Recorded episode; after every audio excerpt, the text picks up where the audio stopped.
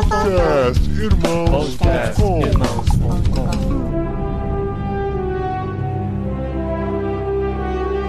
Olá, pessoas! Podcastirmãos.com pós-créditos entrando no ar. Eu sou o Paulinho, estou aqui com a Luísa Zagonel, nossa ouvinte estreante no podcastirmãos.com que a gente conheceu lá no grupo do Clube Ictus no Discord, que segundo a mãe dela, que está aqui no chat participando com a gente, é fantástica. Olha, também uma série fantástica, tem que ter alguém Exato, é. fantástica. Ai, ai, eu sou então a Luísa, estou aqui com o Rafael Soares, o bolseiro, que veio lá da Terra-média falar com a gente sobre essa série. É isso aí. Sou Rafael, mas pra galera aí que tá morando com o Paulinho e também com a Adriana, sou o Rafael. e quero apresentar aí a Adriana, que agora assiste Los Anilhos de Poder. É isso aí! Adriana e eu estou aqui com o Lucas, que também é um pé peludo. Olha aí, Gente, eu já vi ele na praia de chinelo. Pior é que é verdade. Olá, gente, eu sou o Lucas e tô aqui com o Dedé, o nosso pequeno, porém potentíssimo GPS da Terra-média. Olha isso, filho. E eu tô aqui com o Paulinho, meu pai, eu sou o André, né? E ele não é um Easter, mas mesmo assim eu acho que ele também caiu do céu. Oh, Oh! Teve anjos que caíram do céu, que não foi uma boa ideia, não, né, gente? Então vamos ver o que, que É, ele tá querendo geralmente quando dizer. vem de, de meteoro aí, né? Muito bom, gente. Aqui, assim, em cima da risca, estamos pra gravar sobre a série Os Anéis de Poder. Na verdade, o nome da série é O Senhor dos Anéis, Os Anéis de Poder. Tem que dar o, o título completo em E não português. do poder. E não do poder, vamos deixar claro que já Boa. você joga no, no Google, que mais aparece é os Anéis do Poder. Ai, gente, no Twitter também, o povo é todo confuso, né? Mas ó, se você caiu aqui, começou a ouvir, tá com medo de spoilers, sim, vai ter spoilers, mas não, não vai ser agora. Nós vamos fazer uma primeira parte de contextualização e a gente espera que esse episódio não dure quatro horas. Então assim, a gente não vai cobrir toda a série, mas a gente vai dar as nossas impressões e tentar contextualizar quem tá aqui com a gente e ouvir um pouco das nossas opiniões sobre a primeira temporada da série Os Anéis de Poder. E sobe a música da Terra-média.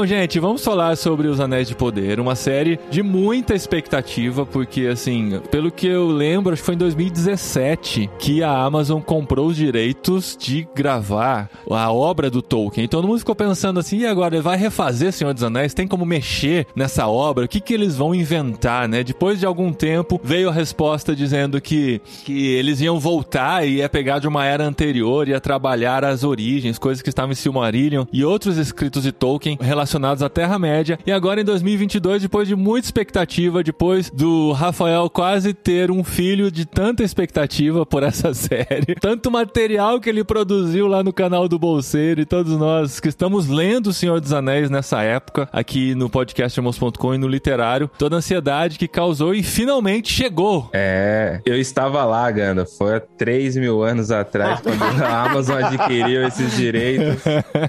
E demorou demais. A pandemia, né? Porque eles foram gravar logo no. Acho que o único país do mundo que cumpriu o isolamento, assim, nível hard, né? Que foi a Nova Zelândia. Fechou. Já era. Bem na no- exatamente na Nova Zelândia. Então, Aham. Tivemos um atraso aí de pelo menos dois anos pra essa série chegar. E é considerada a série mais cara de toda a história já, né? Pelo menos a primeira temporada, né? Porque. Não, não, a É. série já é a mais cara mesmo, assim, é, é- são dados. É. Tipo, Uau! eu acho que não tem como bater durante uns bons anos, assim. Só essa- com a primeira temporada? O orçamento. Caramba. É, com a primeira temporada, sim, é 465 milhões, né, de dólares. Sem contar o que pagaram de direitos, né? Pra poder gravar sobre a obra. Então é só É, que pagou de direito, direito- já, é. já é Direito mais... foi, foi fichinha, foi fichinha ainda. É, É. Foi 250 milhões Ah. de, de dólares. Caramba, muita coisa. Galera É, é, ó, né, gente? É, só, só para o pessoal entender, 60 milhões de dólares por episódio. A House of the Dragon foram 20 milhões. Então, é, os Anéis de. Poder, três vezes mais por episódio. Não, e House of the Dragon já veio com o sucesso do Game of Thrones, né? Que veio antes. Então, assim. Já tinha caixa, né? É, o fenômeno é, assim, partindo,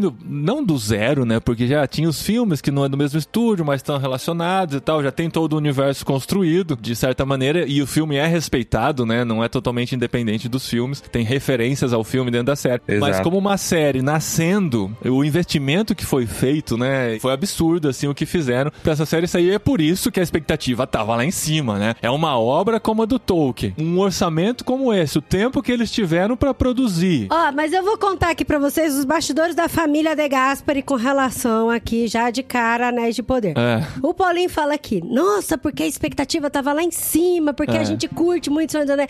Mas, gente, esse homem tava se segurando. Ele se segurava demais. Toda vez que aparecia um teaser, ele ficava, ó, não vou, expectativa. Não, gente, porque assim. expectativa." Toda hora, calma, Paulinho. Mas, É. mas ele, ele Ó, fez essa certo, música é viu? diferente. Olha só, o Peter Jackson É, aqui. não, já, enfim, já não tem Peter Jackson, você já fica assim, pô, Senhor dos Anéis sem Peter Jackson, e assim, do Ó, que é diferente. Essa cor aqui já tá a- a- diferente. os trailers, os teasers me assustaram um pouquinho, assim. Eu falei, não tá com uma cara de Terra-média, não tá com uma cara de Senhor dos Anéis, tá com uma cara de Nárnia, talvez, assim, sabe? Tá, tá muito colorido, sabe? Não sei. Aquele povo de Númenor lá que o pessoal brinca É, que parecia o segunda núcleo era, da Record, era. né, É, o cara? grupo da Record. Novela da Segunda Record. era é tudo. É, parecia, mas segunda era é tudo. É mais virtuoso. Esplendoroso porque é, é o ápice de cada reino, né? Porque Senhor dos Anéis ele passa em Moria. A sociedade tá passando ali em Moria, Moria já tá toda destruída. Uhum. É, Eregion nem existe mais, são ruínas apenas. Então, Segunda Era tem que ter esse glamour, né? De tudo brilhando, tudo é ouro, prata, é mithril, né? Mas só pra finalizar o lance do, do orçamento, pra vocês terem ideia, eles estimaram até, entre aspas, errado, porque eles estimaram um bilhão de dólares para cinco temporadas. É. Só que a primeira já deu meio bilhão, né? Então. Se vira passar- agora, né, com meio bilhão pras outras quatro, Ops, né? Errei, né? Vai passar tudo isso aí já, então acho Parece que orçamento de Olha governo, cara né, Tá cara? de parabéns que fez esse orçamento. é, é que tipo, eu acho que é, é uma estimativa, né? Mas Aham. tá paga já, as cinco temporadas estão pagas, então vai rolar. Esse podcast, pela primeira vez, a gente tá transmitindo ao vivo no YouTube, né? A gente quis fazer esse teste, o pessoal tá interagindo aqui. E o Matheus Soares comentou: 60 milhões de dólares por episódio. Quando a minha mulher reclamar que eu tô gastando com coisa inútil, eu vou falar isso. É, foi uma crítica dura também a série. É, já- comentário, né? já- então, Matheus, Matheus já sendo Matheus, né? Quem conhece o recebido- Matheus? Já deve ter recebido tudo de volta, isso, meu amor? Já- Já recebeu. Aí? Já recebeu. Então, Nossa, só investimento, nós né? aqui já estamos. Só, nós Só de já- assinatura do Prime que, que ganhou essa série aí já, já voltou todo já. E agora a galera vai comprar os livros por onde? Né? Não precisa Pela nem falar. Ah, não, pra você ter ideia, aqui no Brasil, eu, eu conheço os editores aqui da editora do Tolkien aqui no Brasil e o número de vendas dos livros aumentaram muito após a série. Já bombava aqui no Brasil, pra vocês terem ideia, após a, a aquisição da HarperCollins Brasil, em 2018, em cerca de três anos, eles venderam um milhão de livros de Tolkien aqui no Brasil. E aí, após a estreia da série, um pouco antes, esses números aumentaram, né? Por causa, ou seja, aumentaram as procuras aí por causa da série, né? Isso é muito legal, né? Porque eu acho que pra vocês que já são fãs há mais tempo que nós, a gente já. Eu comecei a acompanhar. Vocês são jovens também, acho que também começaram a acompanhar a partir dos filmes, né? Mas tem gente que começou muito antes e tal, e viu os filmes, toda aquela alegria, e continua acompanhando estudando sobre isso há muito tempo, né? E vê essa série trazendo isso tudo à tona de novo, né? Por mais que tenha críticas, por mais que tenha gente que não tenha gostado e tal, só de fazer as pessoas se interessarem de novo por Tolkien, ir buscar e conhecer esse conteúdo tão incrível que tá disponível aí, né? É muito legal. É, porque eu não sei como que é a galera aí de Tolkien, porque igual a gente falou, a gente gosta muito, a gente leu também O Senhor dos Anéis, mas o que eu li, assim, de extra, do, pra, pra me preparar, inclusive, pra Anéis de Poder, foram os apêndices do Retorno do Rei.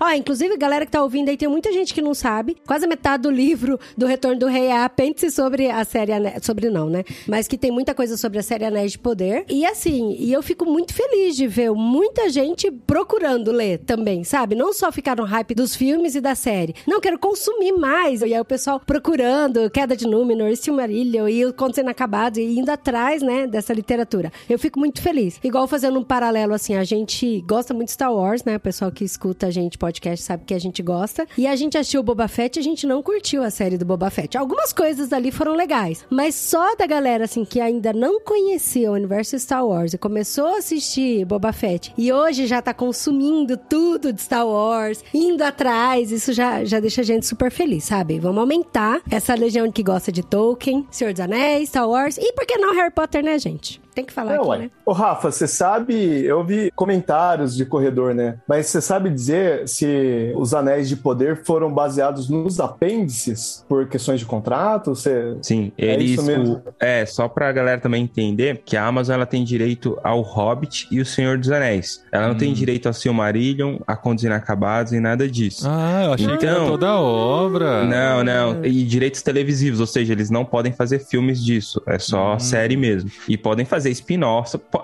É assim, deram material, tem o Hobbit e o Senhor dos Anéis. Façam o que vocês quiserem. Podem fazer série só do Gandalf, série só do Aragorn. Eles podem pegar ali, podem refazer os filmes, só que em série, né? Que foi a proposta, uma das propostas da. Agora não lembro se foi da Netflix ou da HBO, porque a Amazon ganhou nisso, por causa desse- dessa proposta. Eles estavam concorrendo com a HBO, com a Netflix e, e outros streamings. A HBO e a Netflix queriam fazer um, um universo MCU do Senhor dos Anéis, várias séries interligadas assim, e outro queria fazer refazer o Senhor dos Anéis mesmo. Eu não lembro qual dos dois, se era a, a Pô, corajoso, hein, Que cara? ousadia, cara. Que, Nossa, É, é. que ideia errada. Então- que refazer, refaz o Hobbit dele. Exato.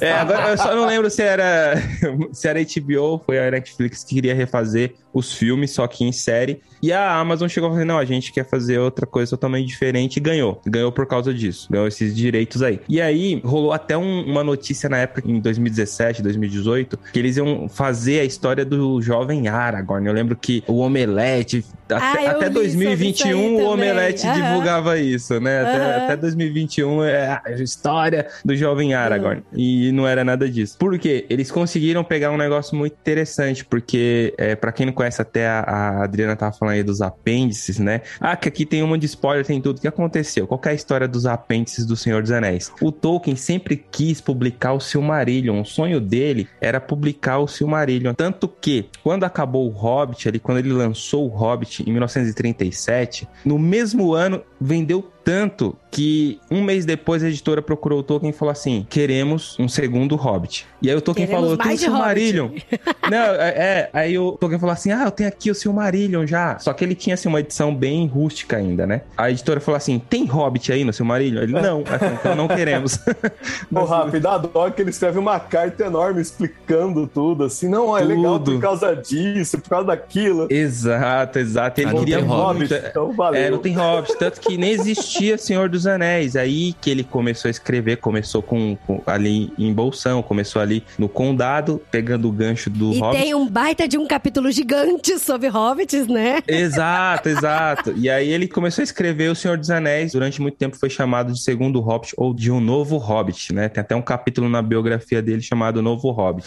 e aí, até que por fim ele terminou O Senhor dos Anéis depois de 12 anos, ele escreveu e lançou. Beleza. Antes de lançar, na verdade, antes de lançar O Senhor dos Anéis, ele queria oferecer os dois pra editora. Falou assim, ó, se for lançar O Senhor dos Anéis, vai ter que lançar o Silmarillion junto, que ele queria lançar como se fosse um, um- um- uma, uma, uma coleção da Guerra das Joias e dos Anéis. Ah, Então, hora. porque as joias é o Silmarils, né, e os Anéis de Poder. E aí, a editora falou assim, não, a gente só lança o Senhor dos Anéis. Aí ele falou assim, ah, então não vai lançar nada. Se não for lançar os dois, não vai lançar Pegou nada. a bola, saiu do campinho, né? Exato, exato. Aí a editora falou, sabe o quê? Tá bom então. Beleza, Valeu. segue seu mundo aí. Uhum. Aí ele foi oferecer pra outra editora, que depois dessas duas editoras meio que se juntaram, virou a HarperCollins que a gente tem hoje na Inglaterra, né? A HarperCollins UK. E aí, beleza. Aí foi oferecer pra outra editora. A editora pegou e falou assim: não, só lança se for o Senhor dos Anéis também. Aí enrolou ele, enrolou. E aí ele voltou pra primeira editora, que é a editora do, de O Hobbit. Aí falou: ah, lança só o Senhor dos Anéis mesmo, vai. Ele viu que o tempo tava passando, assim.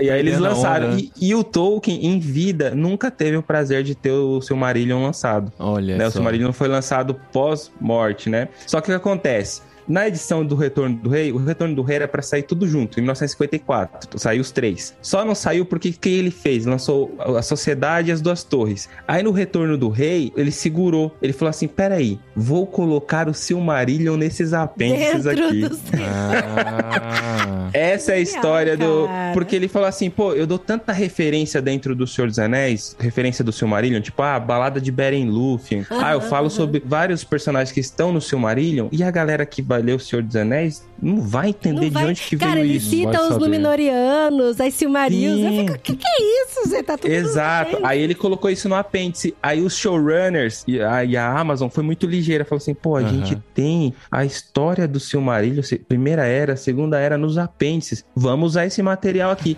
que é minúsculo perto do Silmarillion inteiro. aham. E aí, eu acredito que eles têm uma certa liberdade de pegar uma coisinha ou outra, bem assim, bem pouco mesmo. Eles têm que, eu acho que, mandar e-mail, tipo assim, pra família do Tolkien, ó, posso usar isso daqui que tá no Silmarillion? Aí eles meio Só que tá no liberam... Silmarillion, né? É, eles liberam uma coisa ou outra. Por exemplo, é, o mapa de Númenor, aquela estrela lá, aquela ilha em formato de estrela, não tem no Senhor dos Anéis. Então eles Hum. pegaram, tem encontros inacabados. Uhum. Teve uma liberação ali fora do, do meio que do Entendi. Contrato, assim, né? Por exemplo, a Anatar não pode ter, porque não tem no Senhor dos Anéis. Então por isso que eles trabalharam com Sauron. Ana- é Anatar, porque- que é o Sauron disfarçado na sua mais bela forma É, pra é o- enganar os elfos. Ah, Esse Ele nome veio não dos Valars, né? Pra é, enganar. em teoria os não elfos. pode ter. Não pode ter. Se na segunda temporada eles colocarem é porque eles conseguiram um direito a mais, mas em teoria não tem nos apêndices esse nome. Eu fiquei imaginando os bastidores, né, cara? Os caras anunciam assim, ó, a gente pretende gastar um bilhão de dólares nessa série. Aí liga pra família do Tolkien e fala, você pode fazer um favor pra mim? Esse cara fala, posso, dois milhões eu te faço esse favor, sabe? Você acha que não tem dinheiro envolvido em tudo isso? Não, não, eu acho difícil, viu? Porque a família Tolkien é- uma das famílias mais ricas da Inglaterra. Eu- É. Tanto que o valor dos direitos era até um valor razoável pra Netflix, pra HBO. Eles foram mais pelo que iam fazer com a obra do Tolkien, né? E o neto do Tolkien tá envolvido, né? Que é o filho do Christopher Tolkien, o filho mais velho, Simon Tolkien. Ele foi consultor, ele tava ali perto. Eu conversei com os showrunners e eles falaram tudo, tudo, qualquer vírgula que tem nessa série passou pela aprovação da família Tolkien. Ó, que Tudo. legal. Ah. Mas isso é geral, sabia? Até uma curiosidade, falando aqui da, da editora aqui no Brasil, aqui a HarperCollins Brasil é a mesma franquia, entre aspas, é a mesma empresa da HarperCollins da Inglaterra, da Grã-Bretanha, Hum. que é a que lança os livros do Tolkien há décadas, né? Pra vocês terem ideia, a HarperCollins Brasil tem os direitos do Tolkien, ok. Eles têm esses direitos de lançar os livros do Tolkien aqui no Brasil. Só que todo livro que vai lançar, todo, sem exceção, tem que mandar lá pro Tolkien State, que é a que cuida dos direitos do Tolkien, pra ter aprovação. Mesmo você já tendo o direito do Tolkien, eles têm que aprovar ainda o que você vai lançar. E eles são bem, bem criteriosos e, já negaram muita coisa pra editora aqui no Brasil. Ó, essa capa não tá legal, não quero essa imagem. Caramba. isso, não quero aquilo. Então, isso já, já é com os livros. Imagina com série e outras coisas. Então, tudo tem que passar pela aprovação da família Tolkien. Ó, mas esse neto do Christopher aí gosta mais de sangue no zóio, né? Porque essa série ficou muito mais violenta, viu? Ah, ficou pouco perto do Silmarillion. Ficou É. quase nada. Ah, é? Nossa, Perto do que era. Deus É que vocês estão lendo só Senhor dos Anéis. Quando É. Silmarillion, aí vocês vão ver. Não, que a gente tava Exato. assistindo com os meninos, né? Os meninos, a, a gente Vamos assistiu. chamar os meninos um de mais nove, de uma de vez, mais de uma vez, tô Senhor dos Anéis, Senhor dos Anéis estendido e tal. O André tá lendo com a gente, tá terminando agora a, a trilogia, né? Aí de repente chegam uns episódios lá que é lança no pescoço. Gente e tudo. do céu, é queima-pele. É, aí assim a gente falou, opa, acho que tá, estamos né, indo um nível a mais aqui. Tudo bem, a série, a classificação indicativa é 13 mais. Aqui na Espanha, pelo menos, tava como 13 mais. Eu não sei no Aqui Brasil. tá 14. 14. Aí os nossos filhos ainda não têm essa idade e tal, mas a gente falou, não, mas o Senhor dos Anéis também era por aí, a gente assistiu e tal. Mas é diferente você ver orc morrendo de humano morrendo, né? Aí, assim, é uma coisa que tem mais identificação e tal. Então, foi um pouquinho mais forte. E o que que você acha, assim, ô Paulinho, de um elfo morrer e ser colocado numa estaca nu durante meses ou anos até, levantado como estandarte em guerra? Uau! Eu ia comentar que essas informações que o Rafa trouxe, tanto de questão de contrato, né, de limitações, essa questão da presença da família, eu acho que é muito legal para colocar a nossa experiência com a série em perspectiva. Que, assim, eu não sei se é uma opinião muito minha, mas às vezes eu tenho uma sensação que fã de Tolkien tem uma necessidade de se provar mais conhecedor que quase que o próprio Tolkien, assim, né? Então, tudo é ruim, nada é bom. Sempre É tem um fio de cabelo que no livro não tá trançado desse jeito. E aí perde a, a mínima experiência de curtir a coisa, né? Mas, tipo É assim, verdade. Nossa, que gostoso ouvir isso de vocês. né, tem questão de contrato, tem questão de que a família do cara tá aprovando. Se eu não me engano, tinha. Qual, qual que é o nome daquele Tolkienista? Alguma coisa. Tom Chip. Tom Chip. Pô, o cara é um acadêmico de alto calibre participando da coisa, assim, né? É, eu acho que dá pra, dá pra ter uma Relevar postura levemente coisa. mais humilde aí e curtir a coisa diferente, Sim. né? É, e você- vê assim, até pela escolha da equipe, a gente vê a preocupação da Amazon, né? Por exemplo, equipe e cenário, por exemplo, escolher gravar na Nova Zelândia novamente para manter esse padrão, já foi uma preocupação e muito cara, porque tanto que agora a segunda temporada eles vão gravar um pouco na Nova Zelândia, mas o restante, a maior parte, pelo que eu entendi, será na Inglaterra ali, será na Grã-Bretanha, né? Então, eles optaram por gravar uma temporada inteira num lugar que prejudicou de certa forma por causa da pandemia, prejudicou a série, assim, né, as gravações. E é muito caro, mas você levar todos esses atores de diversas nacionalidades para um lugar super distante Pensar toda a burocracia disso. né? Exato, então eles tiveram essa preocupação, a preocupação de manter uma trilha sonora que se conectasse com os filmes, então tiveram que contratar novamente o Howard Shore. Aí tem o Bear McCready, né, que, que também fez um trabalho fantástico, e também a preocupação de ter um, um, um designer ali conceitual, que é o John Howe, né, que também era um designer dos filmes, foi design do- dos filmes com Alan Lee, e também desenhou muitas capas e muitas coisas do- dos livros, por exemplo, a primeira edição que eu, que eu li do Senhor dos Anéis, com a capa do Gandalf, não sei se vocês vão lembrar, aquele Lembro. volume único, Uhum. é do John Howe, e ele tá envolvido na série, ele é o designer conceitual, da tá ali. hora. Então, Uau. assim, eles tiveram a preocupação de aí colocar um estudioso de Tolkien, como Tom Chip, como vários outros, como envolver o neto do, do Tolkien, envolver mesmo, assim, ele tá dentro. Tanto que ele, Da ele, ele foi nas estreias, né? O Simon Tolkien tava sempre indo nas estreias, assim, da série. E a família Tolkien não é muito disso, assim, sabe? É a primeira vez que isso acontece, assim, de ter esse envolvimento tão próximo do- de um neto, assim, pelo menos o mais velho. Teve envolvimento de outro neto nos filmes, mas ele era já mais jovenzinho, assim, então teve toda essa preocupação da série, né, de, de colocar tudo isso pra encaixar, aí respeitar contrato que e demais, que demais. por fim pensar, pô, será que a galera vai curtir, né? Será que a gente vai Não, conseguir? e aí vem uns tuiteiros de plantão reclamando. Ah, porque tem elfo negro, porque tem duende negro, porque tem anão. Eu falei, É, gente, como o tipo, povo é chato, velho. cara. É, é. E, por exemplo, a Disa, aquela anã, meu Deus, a mulher é um arraso, que que é isso, sabe? E aí vem gente reclamar do subaco da cobra, né, como diz o outro. Umas bobeiras, assim, que, né? É tudo, é tudo muito cuidado, né? Se tivesse sido feito larga das traças... Não, né? gente, mas assim, Uhum. nada impede que as pessoas não gostem de uma coisa ou de outra. Não tô falando das questões racistas que isso impede, né? Isso não devia ter.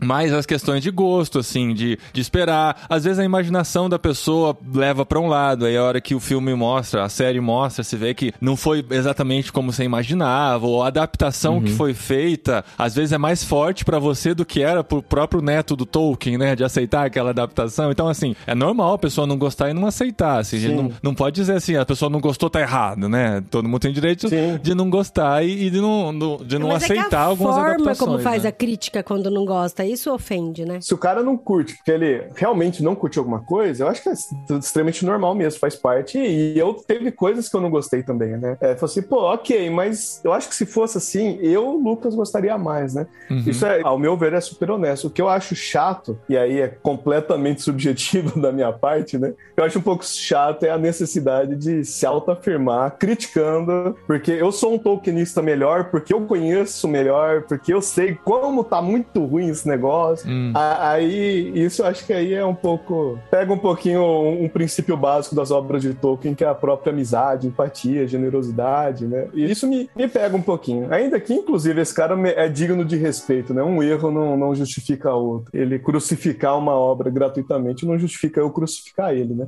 Mas eu acho um pouco chato. É, é, é. Acho chato. É, tem um- uma solução simples, né? Você não gosta, não assiste. É, é bem- Né? é igual, Verdade. é igual o Jacan falou uma vez, né? Que perguntaram pra ele: Jacan, é bolacha ou biscoito? Aí ele falou assim: cala a boca e come. Tipo. é tipo isso, meu. Ah, é ruim ou é bom? Ah, deixa de assistir ou assiste, meu. Tipo, Aham. Vai carpinar um, um- um terreno aí. É. Não, mas aqui, aqui no podcast a gente vai falar também das coisas que Temos a gente críticas. gostou também. Temos, Temos, os- críticas. Não, eu mesmo tenho críticas severas à série. Só que eu gostei, mas eu tenho umas críticas pesadas. Se preparem aí, hein? Porque o Aê, é isso que a gente quer ouvir. Eu quero ouvir muito você. Isso é verdade.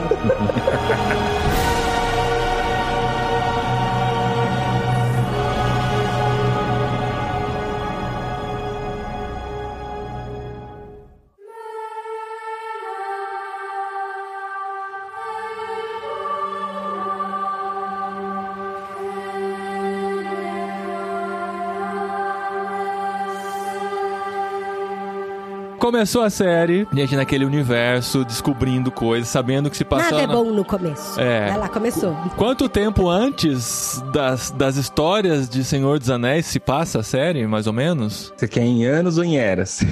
É, sei lá, o que, o que for uma mais era, fácil né? de entender. É, uma era antes e aí dá mais ou menos. É que a série é, acaba nos confundindo porque eles comprimiram o tempo. É. Então quebra um pouco as pernas nisso, mas vamos falar pelo no mínimo, chutando baixo, aí uns 4 mil anos antes. 4 mil anos. Ah, Mas a Galadriel vive ma- mais ou menos uns 10 mil anos, né? Então não vale pra... É. Não, tá viva Ah, até ela, hoje, ela né? é uma Nossa. adolescente na série.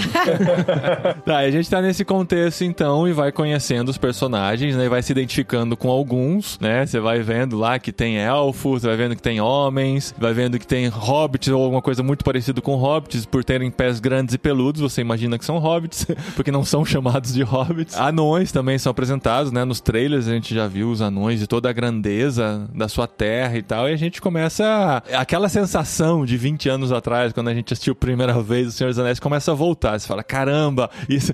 E como é que foi, Rafa? Arrepiou os pelos da- do pé? Entregando a idade aí. Então, eu assisti em maio as primeiras cenas. É mesmo? É, fui- e assinou fui- o termo de confidencialidade e tudo? Sim, fui pra Londres. a- Pra que que serve comprou- isso, gente? Pra que que serve? Deixar você ver e você não poder contar pra ninguém. Exato, isso daí é, é triste demais. É o lado bom de ter visto, de estar lá conversando com a galera, com os showrunners, mas isso daí não podia contar pra ninguém, pô. Aí Nossa. podia contar, mas assim, não podia dar detalhes, só, só passar a impressão mesmo. Ó, gostei ou não gostei, Aham. vi as cenas, são mais ou menos e tal. Então eu assisti no cinema. Lá em maio. Então foi, foi algo. Foram algumas cenas soltas ou foi tipo um episódio completo? Foram cenas completas, mas não o episódio completo. Foram cerca de 20, 30 minutos só. Porque Ah. em maio ainda estava em pós-produção. Então eles pegaram só as cenas que estavam prontas, deram assim, e a gente assistiu junto com os showrunners e conversamos com eles lá. Teve tipo um bate-papo ali. Com o John Howe também tava lá. Que da Teve uma- hora, Meu, uma galera cara. top, é. Que demais. Foi, foi. A gente encontrou todo mundo. Por quê? Porque já tinha rolado esse lance de racismo, de, de um monte de coisa da série com os trailers. Os, o teaser tinha apenas teaser, um né? teaser de um minuto lançado ali em fevereiro. E aí, em maio, eles chamaram a gente, falaram, vamos chamar os influenciadores de Tolkien e, e eles, os especialistas do mundo inteiro. Inclusive, tinha muitos daí da Espanha. Imagina vocês chorando no cinema, cara. Os mais fãs de Tolkien Exato. no mundo reunidos pra assistir Tá chorando? A gente chorou também É, se, se todo mundo não gosta assim, daí não sei se dá bem. Vai que, né? É verdade. Eles corriam esse risco, né? É. De, de chamar. Porque eles chamaram pessoas de peso mesmo, assim. Chamaram, por exemplo, o presidente da Tolkien Society, chamaram é, estudiosos de Tolkien, de todo. Muita gente da Espanha também, tinha do mundo inteiro. E aí a gente assistiu e após assistir. A gente conversou com, com os showrunners e fizemos as perguntas a eles. E eles responderam tudo, tudo, tudo, tudo. Ah, tipo, que da hora. Exatamente pra tirar essa má impressão do primeiro teaser, pra gente passar uma nova impressão pra galera, assim. Então foi algo emocionante mesmo assistir essas primeiras cenas. E aí depois eu assisti os dois primeiros episódios também em Londres, voltei esse ano de novo lá, duas vezes esse ano, e assisti na Premiere. Aí também no cinema. Mais emoção, porque aí eu assisti tudo, né? Completo Que lá da com a galera também. Viu? E depois, como é que funcionava? Você escrevia lá no Instagram, ah, já assistiu o episódio de sexta e Sim. vai ter mais Galadriel, não sei o que tem. E- mas É, como que você é. via isso? Eles te passavam um link do uTorrent pra você baixar? ó? É, não, depois do terceiro, no terceiro episódio, os dois primeiros eu assisti no cinema, né, em estreias, né? Aham. Agora, após, era screeners, né, que eles chamam, é, com o meu nome na tela, assim, Ah. era, recebia no computador mesmo, mas era link, não dava pra baixar, Ah. tinha meu nome e poderia assistir só, tipo, duas vezes, assim, dá dois cliques no link. Se você desse o terceiro, o link não existia mais, era uma Mas segurança Seu nome absurda. ficava tampando a cena, assim? Você tinha que ficar... É, é um marca d'água. Uma marca d'água, assim. De certa forma, do terceiro episódio pra frente, estragou um pouco essa experiência de ter tela, porque não dava pra assistir na TV. Não tem É. como. Quando você compartilhava pra TV, ficava preta a TV. Tipo, não dava. Caramba. Todo Não, a segurança né? é a segurança absurda assim dos caras. Aí eu parei de receber, eu acho que do sexto, do sétimo pra cá, porque aí eles começaram a segurar mais, né? A galera parou de receber também, os outros influenciadores. Aí a experiência melhorou um pouco. Eu já É, fui né? assistir na É. TV mesmo, assim. Não, isso é triste, cara. O negócio tá na Aí expectativa não pode assistir em falar. baixa qualidade, não pode falar com ninguém. E não pode falar também. Né? Espera. É, é uma bênção e uma maldição que eu falo. Quer dizer. É, Felicidade boa é felicidade compartilhada, né? é. Sim, sim, mas eu estive inicialmente de volta à Terra-média mesmo, assim, eu sentia isso, né? Não sei, depois vocês passem as suas impressões aí, mas a minha foi de volta à Terra-média. Conforme foram passando os episódios, a gente tem aquela metade da temporada que eu acho que todo mundo concorda que foi um pouco ruim, de ser lento, episódio 4, 5 ali foi zoado, e depois Alguns núcleos, recu- né? é, recupera É aquilo ali. meio novela, né? Virou novela. Não, a gente assistiu a série toda, depois a gente voltou fazendo um resumo, meio que passando por cima das cenas, assim. A gente revia a cena meio por cima e falou, nossa, essa cena não aconteceu nada, né, cara?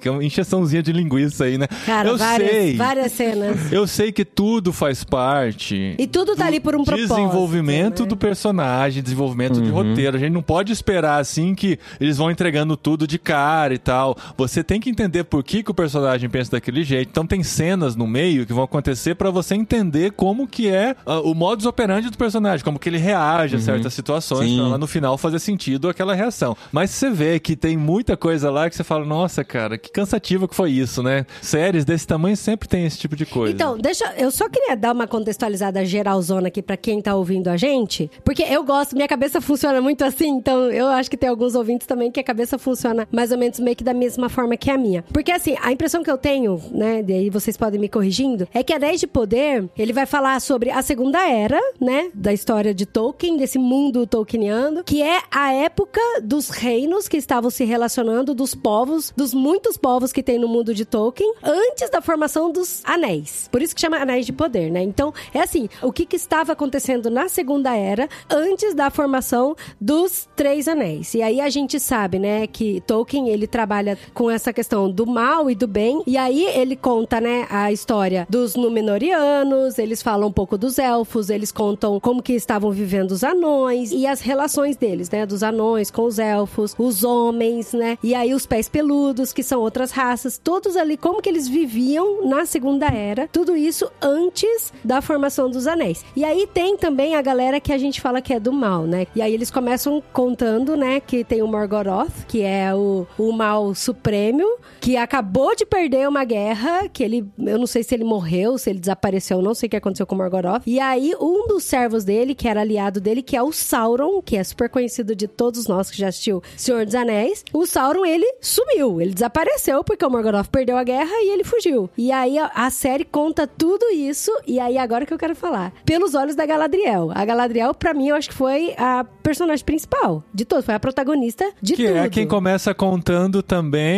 o Senhor dos Anéis, os filmes, né? É, a voz da Galadriel que É. está contando. Então ela volta pra Sim. contar algo E lá até atrás porque agora. a Galadriel é uma elfa que viveu muitos anos e que vai viver muitos anos ainda pela história. E ela perdeu o irmão dela na batalha contra o Morgoroth. Então aí ela pega e fala, né? Não, agora eu vou atrás do Sauron, porque o Sauron é o servo do Morgoroth e vai querer continuar fazendo toda essa coisa do mal aqui. E surge aquela dúvida. E aí vai tudo Sauron isso. está vivo ou não? Essa perseguição Sim. vai levar a alguma coisa ou não? Parece que só ela. Já apareceu ou não? Só ela tinha o faro de que ele ainda estava vivo, porque se passaram muitos anos depois do que tinha acontecido e todo mundo já achou que a guerra tinha acabado, e incentivando ela, chega disso, tal, não adianta você estar perdendo tempo com isso e ela gastando Sim. energia e... E, e foi muito legal a apresentação dos núcleos. Por exemplo, eu gostei demais da história de que os elfos, eles cuidavam pra manter o mal fora de tudo. Então, por exemplo, teve aquela torre na cidade dos homens da Terras do Sul lá, que era habitadas por elfos, porque os elfos cuidavam pra que o mal não viesse de novo. Até porque aqueles homens, eles eram servos, né, de Sauron há um tempo atrás. Então, e aí apresenta todos esses núcleos, né? Apresenta também os anões, a amizade dos anões com os elfos. Eu achei isso tudo muito legal. Mas aí eu acho que agora que a gente coloca o aviso de spoiler, porque a gente até agora a gente não deu spoiler nenhum. Não, mas é pra contextualizar a galera Tá. na história aí, né? É. Do que, que é Anéis de Poder, né? Mas aí agora a gente entra nos spoilers e a partir desse momento, se você não viu a série, é, fica por sua conta e risco. Mas acabou virando uma piada aqui dentro de casa. Que qualquer um que tinha um olhar mais torto, a gente falava: Ó o Sauron, ó o Sauron aí, esse vai ser o Sauron. É, é o Mephisto. O Sauron é o novo Mephisto. Até o menino que achou a, a garra lá, O a chave, ele foi a minha primeira suspeita. Ah, o Sauron, esse é o Sauron, esse é o Sauron tal. Todo mundo era o Sauron na história. Eu queria até elogiar aí o, o André, cara, porque ele até falou o Istar, né? Aham. Eu falou certinho, porque é, o Istar é singular e Istari é plural, né? Ah. E falou anéis de poder, focou em anéis de poder, porque realmente é muito influenciador aqui. Muitos, até que gostam de Senhor dos Anéis, falam errado esse o título. Anéis do Então, você poder, vê. né? Vai ter até gente que vai falar Anéis dos Poder. Dos poderes. Não, já vi gente falando anéis. Anéis do Anéis do... Ah, se tem anãos, né, cara? Pode ter anéis, né? Anéis. Anãos de Poder. Anãos de poder. Né, Não, exato. e o Ista, a hora que no final, né? Aí, spoiler, não vou avisar mais, né? A hora que no final fala assim, aí eu sou conhecido como Easter, que quer dizer, eu falei, estrela! Aí eu falei, não, mago. sábio, sábio ou mago. né? Cara, Verdade, nessa verdade. hora eu tive um mini ataque cardíaco, porque assim, modéstias à parte, meu palpite estava correto ao longo do rolê, né? Aham. Eu tava olhando pro. Eu só não sei pronunciar, Halbrand, né? Halbrand. Halbrand, é. Sim. Eu tava olhando pra ele também. assim, cara, eu tenho uma pulguinha aqui que esse cara aí não é que ele tá falando que é, não, viu? É. E o outro lá, o que eles estavam tentando direcionar a gente, o Adar, né? Que tava tentando direcionar a gente pra achar que ele era o, o Sauron. Eu ficava assim, não, mas tá muito óbvio. O Sauron no livro é que tinha essa questão também, né? Tem o livro, o Silmarillion, e tem o- os apêndices, né? Eu não sei se nos apêndices, eu não lembro se fala muito do Sauron. Mas no Não. livro ele é apresentado como um cara, né? Tipo, o mal não se apresenta como mal, né? Porque senão a gente foge dele, obviamente, né? Aham. Ele é tentador, né? Esse cara tá muito feio, tá zoado. E Tá usando até a luva do Sauron, né, cara? Falando... é, cara, Eles tipo assim, pô, eles- né? É que a- o esquema de roteiro, a gente né, já tem uma experiência em histórias, assim, a gente sabe. Se eles fazem você olhar pra aquele lado, pode ter certeza que não é lá A que está, mágica né? tá do outro A lado, mágica né? tá do outro É. lado. No segundo episódio, o Arondir chega. Ah, os orcs vão apresentar lá o Adar. Daí fala, Sauron teve muitos nomes. Daí depois foca assim, só na mão, assim, que é igual do Sauron lá. É, fazendo olhar pro outro lado. Até assim, quando cai a estrela, né, e tem a profecia, você viu que caiu a estrela e o Sauron vai vir numa estrela. É claro que quem caiu é o Sauron. Aí você fala, não é, cara. No quarto episódio, eles não vão entregar quem é o Sauron, né?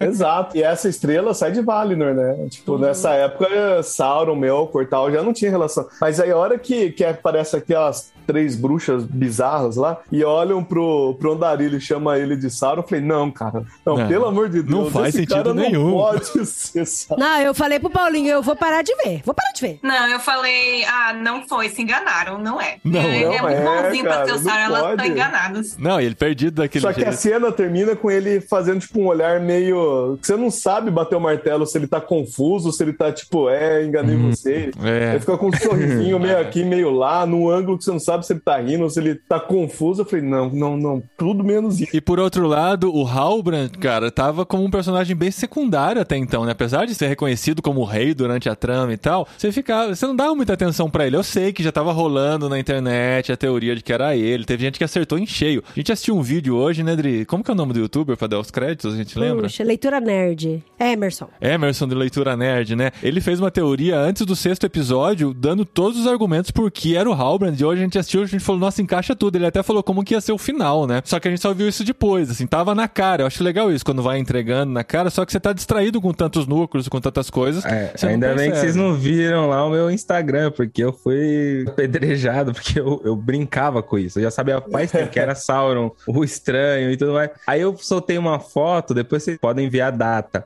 Tem uma foto da Morvid Clark com o Charlie Vickers, que são os atores Sim, do sim. Halbrand e da Galadriel. É a foto dos atores, eles não estão caracterizados de personagem e ela tá assim encostada no ombro dele. E aí eu coloquei a legenda assim: às vezes o que a gente mais procura está debaixo do nosso nariz.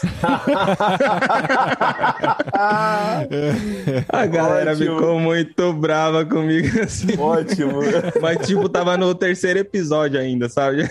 Ó, mas eu vou falar pra vocês que eu escrevi até no meu Twitter, no dia 17 de setembro, não lembro qual que era o episódio, de que eu achava que era o Halbrand mesmo, né? E aí eu até brinquei, mas quem eu queria mesmo é que fosse esse Theo aí, né? Por causa que ele teve uma conversa muito estranha com ela quando ele foi preso e quando ele brigou com a galera lá também. Eu achei ele muito maldoso, muito exagerado, e ele na prisão falando que roubou o negócio lá e tal, né? Aí eu falei, ah, esse cara aí, velho, tá com muita historinha, Não, sabe? eu- o nosso- Contando versão da versão O, da o versão. meu problema em tentar descobrir é que eu não tenho as informações, né? Eu não li os apêndices, eu ainda tô terminando de ler o terceiro livro, eu não tenho todo esse background. Aí eu ficava assim, nossa, por que, que esses caras que são tão especialistas Sim, em sim. Tolkien estão se batendo? O Tolkien não deixou pistas mais claras, sabe? De onde ele Não, vinha. então, e mas era isso que eu ia falar. Aí eu até escrevi no Twitter, né? Aí o Guia Marino, ele só escreveu: o Halbrand não é o Sauron. É. No Twitter. Aí eu falei: Errou, gente, por E foi por isso que ele não quis vir hoje aqui, fica a denúncia. Ele ficou com vergonha de admitir o erro. E ele ainda falou: não, o Halbrand é o senhor das trevas, é um, vai ser um É, velho. espectro, o Nazgûl que a. Que a e Erin, Olha, ah, eu não sei errou- falar o nome dela. é, Matou. é, É. errou rude, errou rude, assim. Errou rude. Não, não tá me seguindo também o Gui, só pode, só pode. Não, e ele escreveu assim: o Halbrand não é o Sauron. é. Escreveu- Cara, eu Falei, comecei a desconfiar dele, igual, não sei se foi o que você falou, Dri, mas na, naquela briga no beco, a hora que parece que baixa Sim, o negócio dele lá, eu falei, mano, esse cara não é o que ele tá falando, velho. Meu, ele ficou Até com o olho porque- vermelho É. na briga. velho, Aí hoje, hoje eu vi, nos argumentos do Emerson lá, ele falou, ele quebrou o braço do cara, o cara já estava imobilizado, ele não precisava quebrar, então você viu maldade nele nessa Maldade. atitude, Não, e ele né? também estourou a cabeça do cara na parede lá. E, É. e detalhe que assim, ele, como psicopata mesmo, assim, ele ainda se controlou muito, porque teve uma hora que, um, minutos antes, ele tá ali na, na- no barzinho ali, né? Na, na bodega com os caras ali. e aí ele já começa a meio que inchar, assim. A música dá a entender que ele vai explodir. Porque os caras começam a, a falar, chegar perto dele assim, e meio que já ir pra cima dele. Aí ele vai explodir, aí ele fala: Não, Cerveja pra todo é, mundo, né? isso. Na verdade, eu sou um hóspede de vocês, cerveja É, pra todo é, mundo. Aí ele é. só perde o controle porque ele toma um soco na cara lá no beco. Quando o cara dá um soco na cara, ele destrói seis caras em segundos. Isso daí tava na cara que ele não era um humano normal, assim. Bom, Aham. recém-náufrago, né, cara? Você pressupõe Fraco, que ele né? não tá no melhor do seu, da sua sua Não vida tá em forma. física, né? É. É, então. Aí que o Sauron, como Anatar, é conhecida até no meu canal, a gente fala muitos anos atrás, a gente já falava, demos outro apelido pra ele, que é o Senhor do Papinho. E esse a Halbrand, ele é papinho o totalmente Ele é muito inteiro. papinho, cara. É. Porque ele ganhou os elfos assim, né? O senhor dos papinhos. É, o Senhor dos Papinhos. E aí eu vi que o Sauron, que é o Anatar, ele veio da Terra do Valar, né? Pra tentar enganar a galera ali pra seguir o plano dele, né? E é por isso até que a queda de Númenor acontece por causa do papinho dele. Os elfos vão lá e começam, né, a ter ideia de forjar o anel por causa do papinho dele também. E ele era, assim, conhecido como o Senhor dos Presentes, né? Aí eu falei, cara, faz muito sentido mesmo o Halbrand. Eu sei que tem uma galera aí que discorda, fala que não tem nada a ver do Halbrand ser o Sauron. Como pode ser o Senhor das Dádivas se ele não deu nenhum presente? Mas aí, a hora É. que você... Ainda, né? Mas não vai rolar mais, não. Não dá pra se apegar muito a detalhes do Silmarillion, porque eles não podem usar, né? É. Então, às vezes o pessoal critica, ah, é porque no Silmarillion é diferente. Mas eles não podem usar o Silmarillion, então não dá pra se apegar. É. Na verdade, eu acho que esse tipo de sentimento que o, o fã ou quem leu tem que ter é que realmente hoje, depois da primeira temporada ter acabado, pode ser que na segunda, porque eles prometeram, showrunners, que a segunda estará mais colada nos livros, a segunda temporada. Porque essa, eles precisavam contextualizar para o público geral. Então, eles precisavam comunicar para o público geral, precisavam fazer de uma forma para o público geral entender. É, não pode ser só fanservice que tá- Exato. só quem lê os livros vai entender, né? Então eles fizeram mais baseado do que adaptado. Porque praticamente tudo tá diferente pra gente que leu. Se você leu o Silmarillion, você vai ver que Sauron, ele tomou uma bela forma, é dito que tomou uma bela forma, mas bela a nível assim, ele usou três táticas pra poder enganar os elfos e forjar os anéis de poder. Ele usou uma forma bela, então ele ganhou na beleza, ele usou o papinho e ele usou presentes, que é o senhor dos presentes, o senhor das dádivas. Por, aí eles fizeram o link lá porque ele fala, ó, é uma dádiva, então tem isso lá. Ai, vocês surtaram na hora que ele falou isso ou não? Aham, sim, sim. Então é bem diferente. O Sauron não foi pra Númenor, não existe isso. Ele foi só depois que a, que a Dri falou aí, que é quando ele já vai ter, vai, vai ter a guerra, a, queda, né? Preso, não é? É isso que eu ia preso, falar. Deixa eu, posso fazer só um pequeno parênteses? Porque Sim. eu calculo que, assim, no livro, eles mostram o Númenor chegando à Terra-média para ajudar os povos da Terra-média, e isso ainda é no momento virtuoso. Ainda que na série, Númenor já não é tão virtuosa assim mais, né? Eles já É a compressão do romperam com as tempo aí. tradições, É. tiveram que encurtar, né? Mas ainda na série eles vão ajudar os povos. Mas depois de um tempo ajudando os povos da Terra-média, eles começam a escravizar os povos da Terra-média e, é- se eu não me engano, é nesse momento que Sauron é levado cativo, né? Isso. Pra, Sim, pra- sim, então sim. ainda É. dá para acontecer o cálculo, né? Dá, não, ele vai ter que ser levado. Cronologicamente porque- falando, né? Sim, vai ter que ser levado, só que assim, por exemplo, as épocas estão bem confusas, assim, por isso que eu Então. falo, não dá pra calcular em que momento que tá, porque, por exemplo, quando foram forjados os anéis de poder, Ar-Pharazôn, Elendil e Isildur nem existiam. Eles não eram vivos. Então não, não tem nada a ver isso. E aí agora vamos ver como eles vão fazer pra capturar Sauron de novo. Agora Sauron já mal mesmo, assim, né? Mostrando toda sua malignidade. Capturar ele. Cara, eu acho que eles não vão partir pra isso, em que não. momento que vocês relaxaram e falaram, tá, não é a obra fidedigna de Tolkien, é uma adaptação, eu preciso me entregar a ela? Quando acabou o oitavo episódio pra mim. O oitavo só? Até o oitavo você Não, tava? pra mim foi desde o início. Eu também. Desde o início, porque eles falaram que era só baseado nos apêndices. Então eu falei assim, eu não vou. Não vai ficar encanado aqui, sabe? Eu vou. A gente pode se desapegar dos livros, ficar com as referências, com algumas informações básicas, mas relaxar e se entregar à história. Eu vou meio que na pegada que foi a Lu também, né? Eu cheguei por duas razões, né? Uma, porque eu me decepcionei muito com os hypes que eu tava vindo da Marvel, aí fazendo uma. ou falando de outro universo, né? Então eu cheguei no momento e falei assim: ah, cara, só dá um play aí, do que, que você tem pra me mostrar, Só né? quero ir pra Terra-média. Era É, me mostra.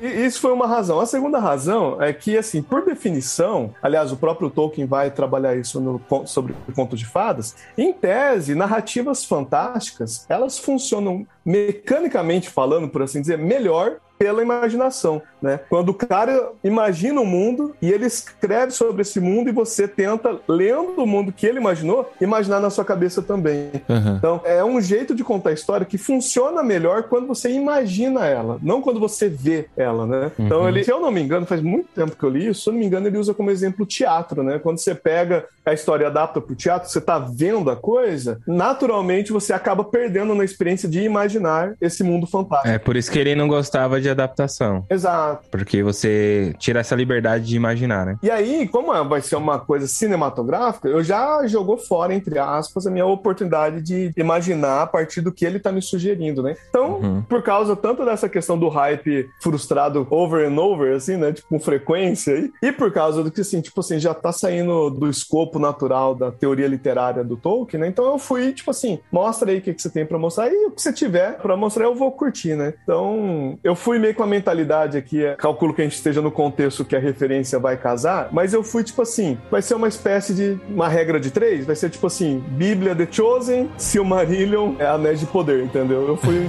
eu fui meio assim.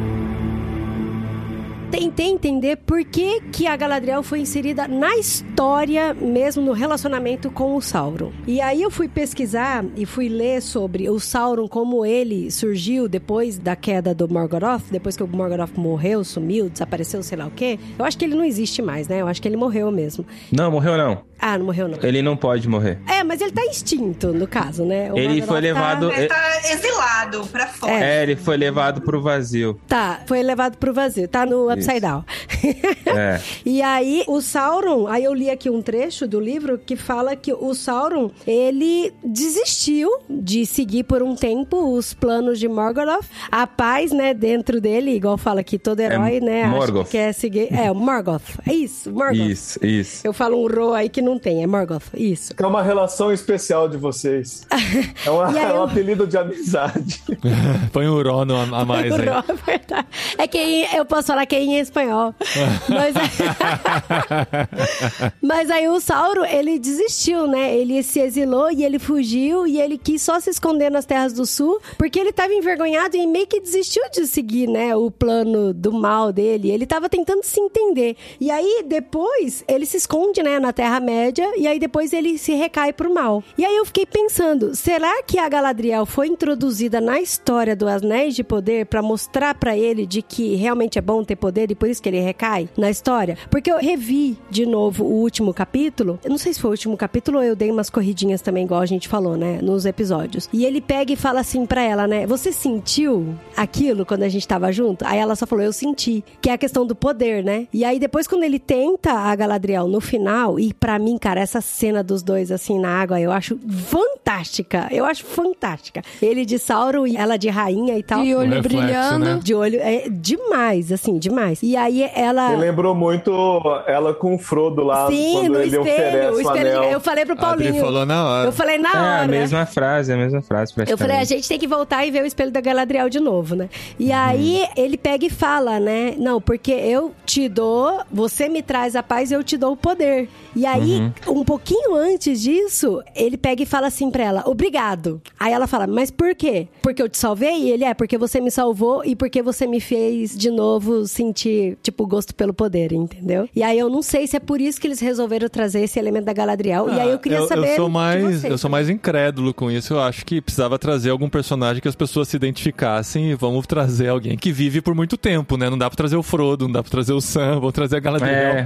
Então, porque person... Não, é, porque personagem principal na Segunda Era mesmo, assim, falando da parte dos elfos, é o Gil-galad e o Celebrimbor, né? E um uhum. pouco do Elrond. Esses três elfos, mais o Celebrimbor, porque ele forjou os Anéis de Poder. Então, eles são os principais. A Galadriel, ela quase não aparece, assim. Ela tá lá, ela tá em Lindon, ela, ela ainda está se achando, tá procurando o seu e ela reino. tá casada com o Celeborn também, não tá casada Tá, com ele? é, tá, é o Onde tá Celeborn. esse homem, gente? O Kellenborn. Onde tá esse Celeborn. homem? Isso é Não, outra é- coisa, né? Da, na da verdade, é, e na verdade ela já tem uma filha de pelo menos ali uns mil anos de idade, assim, que vai casar com Elrond. Um adolescente. Que tá? vai casar com o Aaron vai ter a, a Arryn, não é? Arwen, é, e É, mais mas dois, aí, né? ó, aí eu mais imagino dois. que ela solteira traz um apelo de tensão amorosa Sim, também que podia estar rolando entre eles, né? Não, eu colocar ela solteira também, porque assim, a partir do momento que ela, se ela tivesse uma filha também, né, ia ficar complicado pra ela se sacrificar tanto. Ela não ter É. medo de, de nada. Porque quando vocês têm filhos, vocês sabem. A gente tem filho, as decisões já são diferentes do que quando a gente não tem filho. Então, como que ela ia ser toda essa guerreira doida aí, sair toda impetuosa por aí, tendo uma filha pra cuidar, né? E ainda mais se o marido não tá perto. Então, eles resolveram tirar marido, filho, tirar tudo É. dela ali pra poder deixar ela como principal. Mas ela não é, é uma grande diferença. Mas você acha que o Sauron tava à deriva lá, indo pra Terra-média, porque ele queria, tipo, ser Não, bonzinho de não, novo? o Sauron não foi. Mas assim, eu acho interessante essa escolha deles, porque até vou explicar a parte boa disso, deles colocarem eles os dois juntos e os dois indo pra Númenor. Quando o Morgoth foi derrotado, o Sauron ele ficou muito assustado, porque ele depositou toda a fé dele naquele Valar. Né? E aí ele depositou, ele falou: Meu, esse é o cara. E realmente era, porque ele era o Vala mais poderoso de todos. E aí ele viu a derrota do cara mais poderoso. Ele falou: Putz, mano, então os Valar, os senhores do Oeste, são muito mais poderosos. Se derrotaram esse daqui e ele ficou assustado. Por um tempo ele meio que se arrependeu, mas por medo. Por medo ele pegou, não voltou pra pedir perdão, que era o certo. Era voltar pra Valinor, pras Terras Imortais e pedir perdão e ver qual seria a sentença dele. Ele ficou na Terra-média escondido, com medo. Então ele quase se arrependeu e aí joga um pouco com esse diálogo do Halbrand de falar que queria curar, que queria fazer as coisas, é, arrumar a Terra-média. Arrumar aquilo pra- que ele bagunçou, como, né? como, é, como se fosse um- uma penitência. Tanto que ela fala, não existe penitência que, que vai apagar o que você fez, né? E isso eu acho esse diálogo bem legal, porque conversa um pouco com o livro do Sauron tá ali na Terra-média. E aí ele ficou assustado. E não fala nos livros em que momento, por quê, qual a motivação, assim, o que, que ele viu que fez ele debandar de vez pro mal de novo, voltar pro mal. Falar assim, pô, fala só Eu assim sou mal que... mesmo. É, fala só que a, a essência de Morgoth estava impregnada ainda nele. Mas não fala um ponto, um, um motivo assim principal. E isso a série trabalhou bem por quê? Que eu acho, né? Que eu tô jogando aqui. Quando ele viu o Númenor. Porque o Sauron, ele agia muito por inveja. Ele tinha inveja dos elfos, ele tinha inveja de todo mundo. Até então ele não conhecia Númenor, só ouvia falar. Então, ele chegando em Númenor, tanto que quando ele chega com a Galadriel, ele fala pra ela: "Que lugar é esse?" Aí ela fala: "Só não pode ser outro a não ser Númenor." E aí ele fala, uau, e ele fica encantado. E ali volta a maldade no coração dele, a inveja, tipo, meu, eu quero esse reino pra mim, tanto que ele vai pra lá depois, né? Ele, ele é aprisionado, mas porque ele quer, tá? Ele se rende porque ele queria já ir pra Númenor de novo, no caso da série. E aí, ali, Númenor foi o start do, do Sauron falar, agora eu sei o que eu quero, o que eu quero fazer é dominar toda a Terra-média, eu quero esses reinos pra mim, eu quero ser o deus da Terra-média, por ter visto Númenor e subiu a inveja no coração dele. Então faz sentido essa conversa da série, mas não tem no livro, essa parte dele ir pra Númenor prim- primeira viagem. E a, a Galadriel foi uma das mais criticadas também, né? O Matheus até comentou aqui que foi o ponto mais fraco da série, atuação, presença, quiseram fazer uma guerreira com a sapiência da Galadriel dos livros, mas no fim ficou só um personagem confuso. Eu achei ela difícil da gente se apegar, sabe? No começo ela, ela é muito arrogante, ela quer, ela entra nos lugares onde não deve, ela,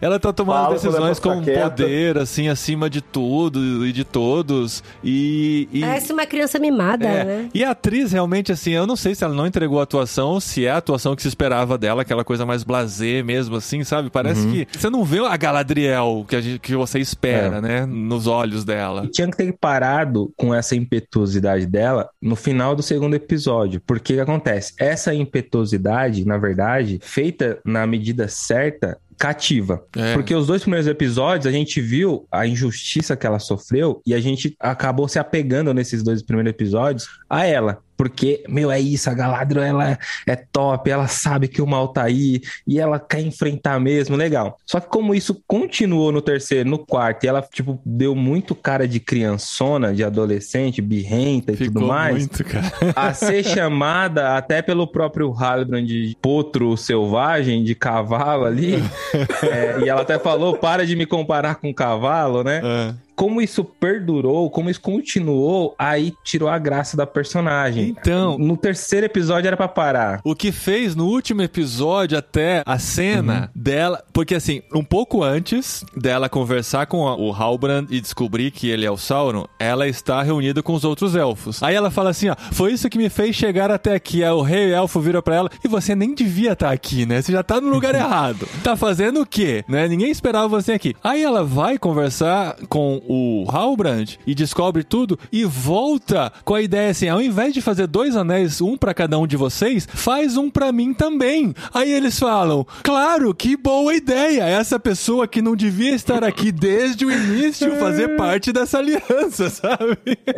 É interessante que a Galadriel no livro, ela é, ela é meio interpe... inter- Ixi, eu não sei falar essa palavra. Impetuosa. Impetuosa, né? Tanto que quando ela sai de Valinor, né? Se vocês repararem, a cor do cabelo dela é diferente, né? Ela é de uma raça élfica diferente, né? Que, que via de regra fica em Valinor, né? Ela acompanha a galera da Guerra das Joias, que, diga-se de passagem, foi algo que eu senti um pouco de falta, né? Eles falam da Silmaril, mas bem rápido. Eu entendo que tem a questão da pressão do tempo e tudo mais, tem que tem, precisa correr um pouquinho para a narrativa andar, etc. Mas eu senti um tanto de falta considerável, né? E eu não sei se mais para frente eles vão acabar falando, né? Mas essa guerra, até a Adri passou por isso, é mega importante porque a- a- o surgimento de Númenor e dos Númenorianos depende plenamente da participação desse povo nessa grande guerra contra Morgoth, né? Diga-se de passagem. E da não participação, não, da participação errada, na verdade, do povo das Terras do Sul, né? Exato. Também ju- justificaria os E dois deixa o povos. contraste, Númenor- né?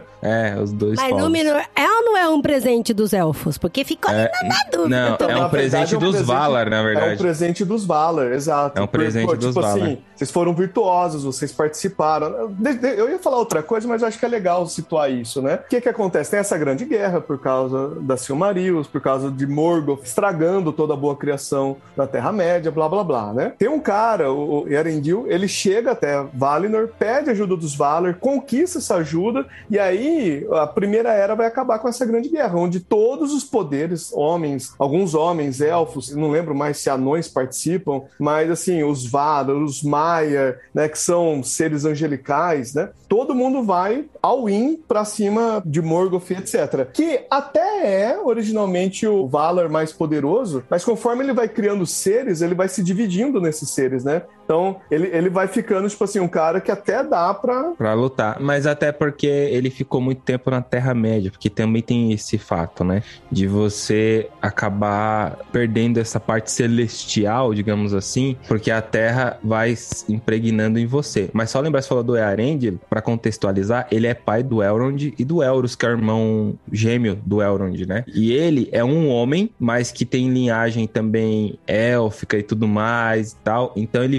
vai pra Valinor pedir ajuda dos Valar, porque a Terra-média estava em terror pelo Morgoth e os Valar não faziam nada. E ele vai clamar, suplicar lá, pedir misericórdia para que os Valar, porque só os Valar podiam derrotar Morgoth. E aí ele consegue essa misericórdia, só que ele paga entre aspas com a vida dele, porque ele não pode mais voltar para Terra-média. Aí ele tem um barco dele que começa a voar e ele tem um Silmaril na testa, tanto que ele vira como se fosse uma estrela, né? A estrela da manhã, a estrela vespertina. Por isso que o Elrond na série olha para a estrela para consultar o pai. O Elrond perdeu o pai, entre aspas, o pai foi para essa viagem. O Elrond tinha dois anos de idade. Ele não tinha pai nem mãe mais, os dois anos de idade. Então ele conta isso pro Durin, por isso que tem todo aquele diálogo maravilhoso que eu chorei. Ele Valoriza o pai, Durin, né? Valoriza o pai, porque o meu eu perdi com dois anos. Perdi não perdi, ele tá no céu ali. Mas eu não tive esse pai para poder me aconselhar, para poder me falar se eu tô fazendo certo ou errado, para poder me corrigir. Então, um diálogo lindo. E eles resolvem contar essa história com a Galadriel saindo da água. Como que a gente se conheceu? É. De- deixa eu só, deixa eu Não, só mas é, termina aí, a termina aí, contextualização, aham. porque faz muita diferença em em entender Númenor, né? Quando acaba essa guerra, os Valar vão dando alguns presentes, por assim dizer, aos povos que participaram e ajudaram, etc. Os homens recebem como presente a oportunidade de morar ao mais oeste possível para os seres mortais, né? Então, tem algum grupo de elfo que vai retornar para outra ilha, né? É, Enfim, na mitologia de Tolkien, quanto mais pro oeste você tá, mais perto das bem-aventuranças você tá também, mais virtuoso você é, melhores são suas artes, teu tempo de vida é diferente. Por isso que os homens que estão no sul ou no leste, se você for olhar os livros, são homens menos virtuosos, são homens que vivem, enfim, de uma forma diferente, né? Númenor recebe isso e os Númenóreanos também como um presente. Vocês vão poder viver bastante, vocês vão receber tutorias dos elfos. Então, quando você olha a ilha de Númenor, é fácil confundir com algum reino élfico. É glorioso, né? Por quê? Porque eles são descendentes dessa galera que participou da guerra e recebeu esse presente. Lutou do lado do bem, né? Lutou do lado da galera Escolheu o lado bacana. certo. É, aí te- mas te- tiveram os homens que lutaram do lado do mal, que é Do das mal. terras do sul, né? E aí eles, como o, o Lucas falou, eles não têm essa bem-aventurança da idade, porque a idade não foi prolongada, então eles morrem como qualquer homem, na idade de homem mesmo. Já o do- os Númenóreanos vivem cerca de 400, 500. O primeiro rei de Númenor, que é Elros, o irmão do Elrond, que escolheu ser contado entre os homens, viveu 500 anos, então é bastante tempo. E só pra fazer mais um link pra galera entender, os Númenóreanos são os antepassados do Aragorn. Então, Sim. Senhor dos Anéis, Sim. Aragorn, Isso eu Aragorn sabia. Isso eu também. Aragorn, Peguei a o, Ar- referência, né? Essa eu o, Ar- é, o Aragorn viveu 210 anos, porque ele ainda herdou um pouquinho essa Aham. idade aí dos Númenóreanos. quanto mais misturava né, o sangue, menos eles viviam. É, exato. É, mas é uma pena que a gente esperava ver essa grandiosidade de Númenor e foi realmente, assim, um pouco frustrante, assim, né? Não foi. Porque a gente já viu na decadência e com esse aspecto de núcleo de novela da Record, né? O que foi bem decepcionante. Aí que tá a sacada, porque Númenor recebe essa bênção, só que essa bênção acaba, com o passar do tempo, se revertendo uma maldição. Porque o que, que eles começam a pensar? O livro vai dizer que chega um momento que é difícil distinguir um elfo de um Númenoriano, de tão virtuoso que eles conseguem chegar. E aí, o que, que eles começam a pensar? A gente participou da mesma guerra, a gente é tão bom quanto. Por que, que eles são imortais e a gente morre? É, Não é justo.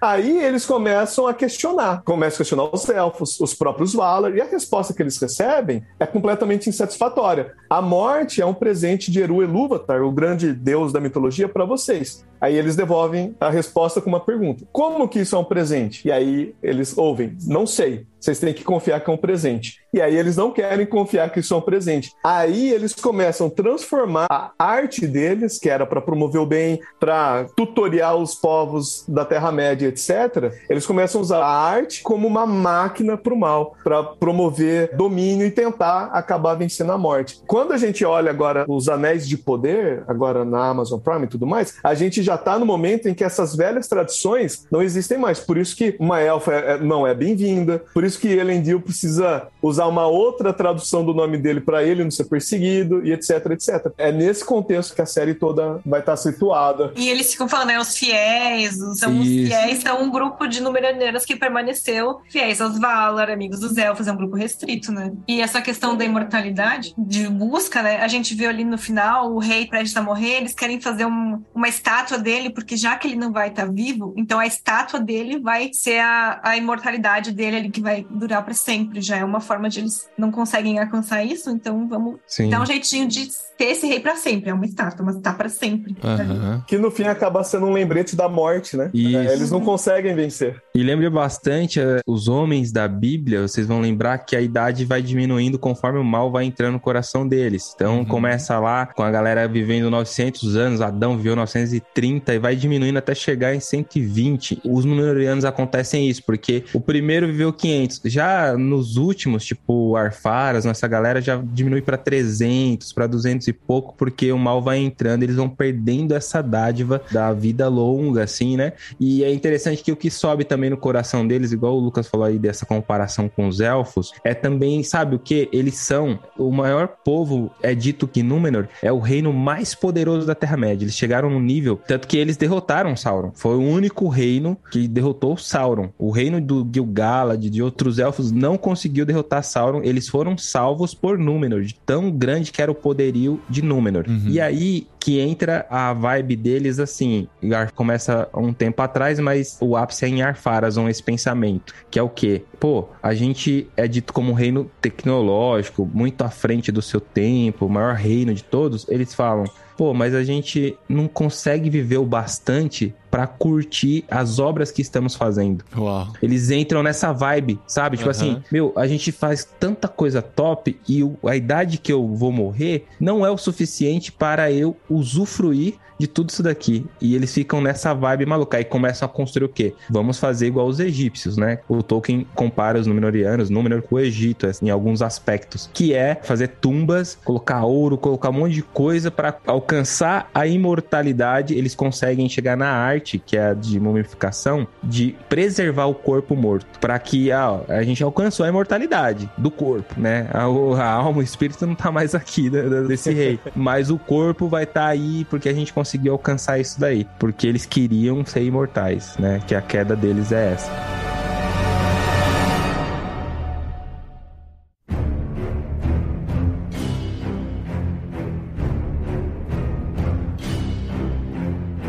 A gente pode entrar também nos outros dois núcleos, porque eu queria muito falar dos anões e também falar dos pés peludos. Porque assim, uma coisa que chamou muito minha atenção com relação aos anões é como eles são fechados no núcleo deles, né? E os pés peludos também. Porque assim, a gente viu, né? A gente já falou do- bastante dos Númenóreanos, que tem esse relacionamento com os elfos e tal. E os anões, pelo que eu percebi, o único relacionamento com o elfo que eles têm ali é com o Elrond, né? E aí até a gente falou da infância do Durin, que eles conhecem faz muitos anos juntos e tal. E cara, eu gostei demais, demais de Casadum. Eu achei assim sensacional. É. Isso aí foi uma das coisas da série que eu falei, uau, que demais. A gente queria muito ver, né? Até o Balrog a gente conseguiu ver de relance ali, mas a gente É. O conseguiu mesmo, ver. né? A mesma estética do filme, né? Que foi respeitado. Você vê que tem as referências presentes lá, né? E uma coisa interessante, pelo menos no meu ponto de vista, né? A gente vê o Rei dos Anões como alguém que tá cortando o rolê, né? Pô, ele não vai deixar, meu negócio tão bom aí, né? Vai salvar a, a Terra-média, vai salvar da perdição toda. E depois você vê que no final, cara, se com aquela coisinha eles conseguiram fazer aquele problemão, imagina se tivesse minerado todo aquele mithril que tava dentro da caverna, né?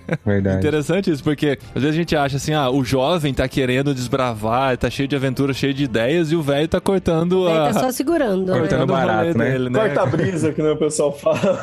Aqui na Espanha eles falam cortar rollo.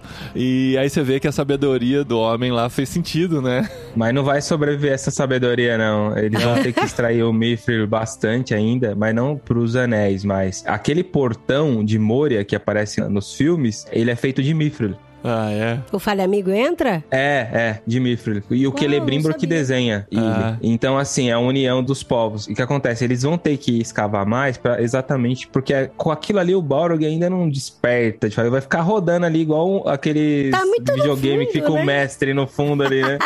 então eles vão ter que cavar mais mesmo, vão ter que É, abrir bom. caminho pra ter a ruína de Durin, né? Que a ruína de Durin é o Balrog, né? Mas aquele mal lá que tava em Lindon. Não, era em Lindon?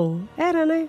Era em Lindon. Da árvore, da, da folha que tava Da caindo. árvore. É provocado pela sombra do mal do Morgoth? Ou, ou Não existe isso no. É, não. A história do Ah, tá. Mithril, aquela lenda lá de como surgiu também, é, é da série. Lenda apócrifa aquilo ali. Porque aquilo, a- na- aquilo, gente, porque assim, aquilo meio que justifica a criação dos anéis, entendeu? Já que é pra salvar, vamos fazer o rolê. É, então eles quiseram justificar dessa forma com uma lenda apócrifa que acerta por um lado, mas ficou muito forçado, entendeu? Porque entra naquele âmbito tipo yin yang, né? Tipo assim, é a junção do bem com o mal. Exatamente Então, isso não tem falar. nada a ver com Tolkien, né? Mesmo não sendo maniqueísta, esse lance da série trabalhar juntar o bem e o mal, isso daí é um pouco fora. Por isso que até na série eles mesmos falam que é uma lenda apócrifa. O Elrond fala, "Ah, mas você acredita nisso, Gil-galad, nessa lenda maluca aí? Esse negócio das folhas, o Venom ter dominado as folhas, parece um Venom. Venom, né? Parece. Parece. Aham. É, também não existe isso, porém, Porém, justificando com os livros, o que acontece? Eles quiseram é, exagerar, por isso que eu falei, foi correto, mas exagerado. Porque os três anéis dados aos elfos, os três anéis de poder, o poder deles é exatamente esse: retardar o envelhecimento daquela terra. Então, eles quiseram exagerar isso, porque quando um anel tá em Lothlórien, um desses anéis que tá com a Galadriel, Lothlórien você vê que não envelhece, é tudo bonito, tal, tal, tal. Outro anel tá com Elrond, tá ali em Valfenda, lá na frente, tô falando lá nos filmes, né? Sim. É, também Valfenda fica oculta ali, por mais que seja um vale também, né? Isso ajuda geograficamente a ocultar Valfenda, mas também mantém ali o, o lugar retardando o envelhecimento. Então eles pegaram isso pra justificar por que, que tinham que criar o anel, os anéis de poder, e aí falar assim: não, tem que fazer até a próxima primavera, senão o negócio vai azedar tudo. Aí foi um exagero, entendeu? Aí eu acho que eles exageraram muito, demais. né, ali, ah, Muito. pra fazer o Deram da- tinha deadline pra fazer os anéis. É, tipo, É, tem que exato. ficar pronto agora, agora, não tem. Ficou corre isso aí. É, foi- É, é, é o sentido de urgência que a série dramatizada, ou Adaptado. adaptada, é o senso de urgência, né? Que a gente vê nos filmes também. né? Agora, lendo, a gente vai falar sobre isso no próximo episódio do literário, mas o retorno do rei, cara, como o negócio vai devagar, vai sendo construído e no filme Vai. as coisas vão desmoronando, né? E a gente tem que aceitar, não tem como numa adaptação como isso tem que estar lá, né? Agora dá pra entender por que Gimli tava tão ansioso pra mostrar a casa Sim. de Doom pros amigos, né? Porque É. realmente era lindo, né? Nossa, muito. É. É muito. Eu fiquei imaginando o Gimli e o Legolas lá andando. Que o Gimli falou: um dia a gente vai caminhar livremente nas terras de Casadum. É, então. E eu vou ser seu guia, né? Foi legal, né? A experiência acho que foi legal. Eu acho que assim, todos vamos ter críticas. Quem conhece mais vai ter mais críticas. É, a gente tava conversando no grupo do Telegram hoje lá na nossa cabine e o Chico falou uma coisa interessante. Assim, ele falou: Eu não conheço toda a história. Se eu ficar preso nesses pormenores, eu não vou conseguir curtir. Então eu vou me entregar pra história e vou fazer dessa experiência ser a mais interessante possível. E, e boa, é claro que assim, vão ter formas e formas de assistir a história, né? O Rafa, que é especialista nisso, que tem um canal pra discutir esse tipo de coisa, vai entrar nos pormenores, vai achar as questões, vai colocar os contrapontos e tal. Mas eu Sim, acho o que tem um- Lucas que usa a folha, né, de Lórien aí no pescoço. É. A Lu, a Lu que tem uma almofada também ali, ó. Senhor dos Gatos. O Senhor dos Gatos. Então, assim, todos nós vamos ter motivos pra ver mais detalhes, mas também, se a gente conseguir curtir a experiência e se entregar à história, pode ser uma, uma experiência bem legal de se passar, né, Dé? O que, que você achou, Dé, da série? Muito boa. Foi uma das melhores séries que eu já vi. Ó, que Ó. legal. Nossa, aí, Legal, filho. Então. A Caramba. régua subiu, então. Então, mas uma coisa que me incomodou um pouco, assim, foi o, o Gandalf. Todo mundo sabe, é o Gandalf mesmo, né? Não era Sauron? Tô brincando.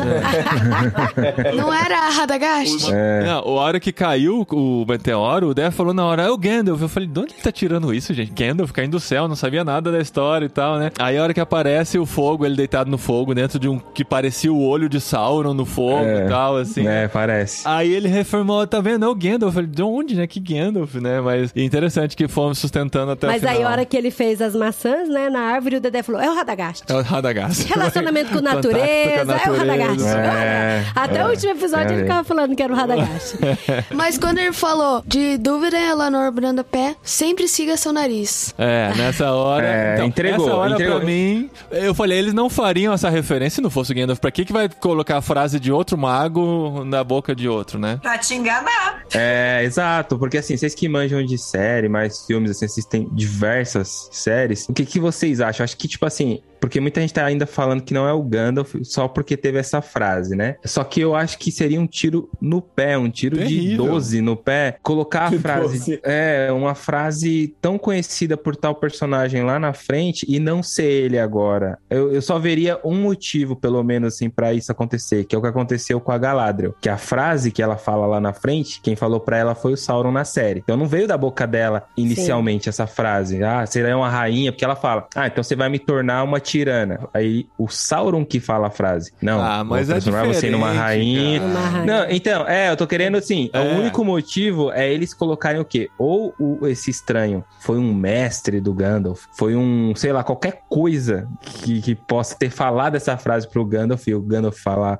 falou lá na frente. Até porque nos livros o Gandalf vem bem depois, né? Vem depois, vem no, no ano mil da Terceira Era. Então, tipo assim, o Gandalf não era pra estar aí mesmo. O que a galera justifica de que não é Gandalf? Porque o Gandalf na Terceira ele fala: ó, no sul sou conhecido por tal nome, no norte por tal nome, pro leste eu nunca vou. Aí todo mundo tá se apegando a isso. Por quê? No final do oitavo episódio ele vai pro leste, pra Rum, é, é o leste da Terra-média. Aí todo mundo fala: se ele falou que nunca vai pro leste, por que, que esse mago tá indo? E quem vai pro leste? Os magos azuis vão pro leste. Que são aqueles lá, né? Ah, tem os magos azuis que são só mencionados. Um dia eu falo com Exato, vocês sobre são- eles e eles não existem. Exato. Aí, pra mim, eu acho outra brecha pra série trabalhar em cima. Por que, que o Gandalf fala que nunca vai pro leste? Porque algum dia ele foi e viu coisa não muito boa lá. Ele não falou, eu nunca fui para o leste. Ele falou, nunca vou. Ele fala que nunca também não vou. vai pra Moria. Depois você descobre por quê. É, é, Ou ele exato, exato. começa a ir pro leste e não chega também, né? A gente não sabe o que vai acontecer. Exato. É. Eu, eu acho que ele vai ver alguma coisa lá. Não, mas é, ele vai Ruma Mano, agora, né? ele vai ver lá e ele fala: Meu Deus, nunca mais eu volto a esse lugar, não. Sai fora. É.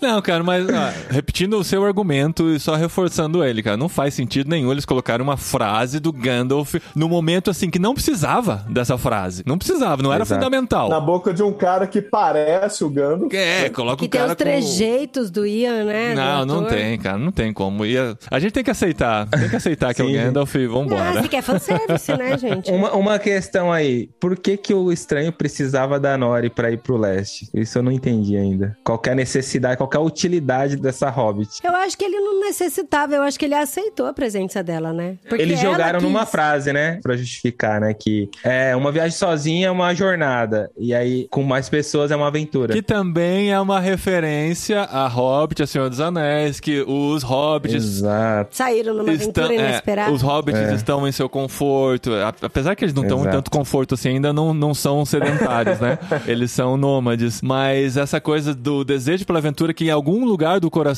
está, e você vê que isso é despertado nela também, assim como foi despertado no Frodo e no Bilbo, né? Dá uma sensação de, de, de necessidade narrativa pra gerar empatia, né? De tipo assim, ó, vocês já gostam do Hobbit, né? Então gosta desse núcleo aqui também, por favor. E continua acompanhando a história, né? Porque, Assim, não vou falar que ela é ruim, mas pra mim, eu especificamente não sinto falta, né? Beleza, tá aí, legal, ok, massa, mas É, esse núcleo do- dos pés peludos foi um núcleo que eu menos gostei, vocês acreditam? Não, é, eles Não. são fofos só. Eu acho que ele tá lá só pra gente sentir saudade dos hobbits. É, assim, de- é, hobbits, mas- os mas- outros estão É. hobbits aqui. É, é- era pra eu gostar mais, até pelo nome do canal seria suspeito, né? Mas é, eu, eu, eu não gostei porque eu achei muito parado. Não gostei nem da fotografia do negócio, porque eu vou estragar a visão de vocês agora. Eles jogaram um filtro ali pra parecer muito floresta, meio esverdeado. E tem uma hora que fica meio fake. Você, quando vocês reassistirem, As pessoas ficam verde também.